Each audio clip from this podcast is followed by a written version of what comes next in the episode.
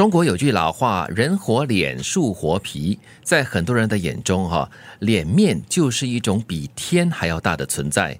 把脸面看得太重，会处处受制，就连自己未来也会被画上休止符。所以，千万别小看那些不要脸的人。当一个人能够真正的放下面子的时候，生活才有盼头，日子才能过得更好。嗯，让我回想到了在念书的时候啊，我们常常就是很害羞，很怕说错话，不敢举手发言，不敢问老师。对，其实就是因为太爱面子啦。对你怕就是举手，然后问出一些笨问题的时候，老师会给你那种脸色。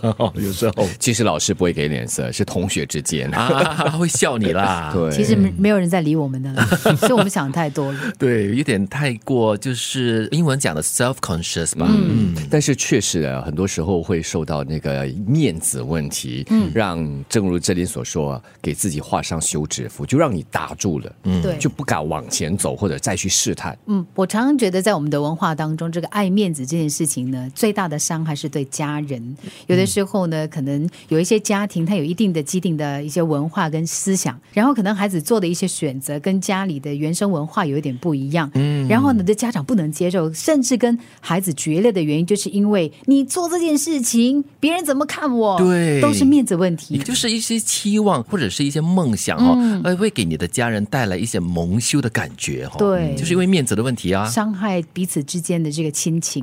所以人和人之间的关系，如果可以做做到这点，或许可以会更好。那就是自己不要那么在意这个面子问题，但是。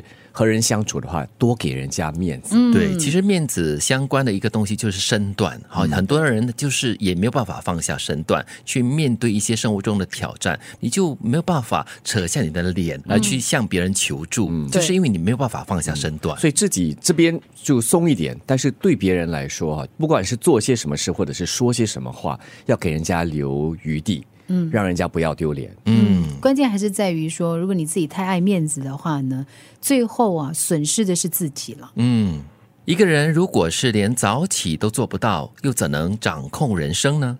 任何大的成就都是从小事逐步积累的，人生的改变也是在一些微不足道的细节和习惯上开始变化的。过好当下的每一天，才能够过好今后的每一天。说到早起这件事吗？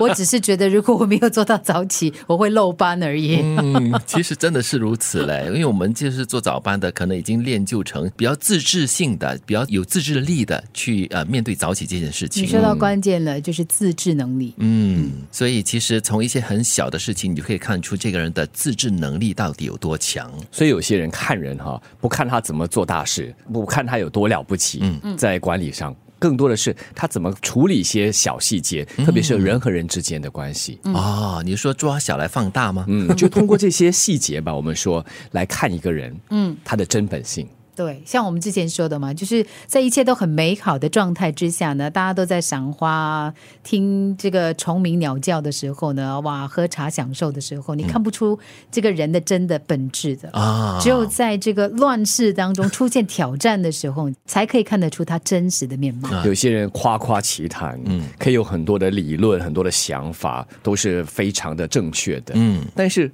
当他来到自己亲身做的时候啊，却完全做不到。对，我觉得这句话说的非常好，就是人生的一些改变哈，就要从一些微不足道的一些细节跟你的习惯开始的。如果你连一些小习惯、坏习惯都没有办法改正过来的话，你就更不用去说比较大的一个方向了。对。把脸面看得太重，会处处受制，就连自己未来也会被画上休止符。所以，千万不要小看那些不要脸的人。当一个人能够真正放下面子时，生活才有盼头，日子才能够过得更好。人生的改变是在一些微不足道的细节和习惯上开始变化的。过好当下的每一天，才能够过好今后的每一天。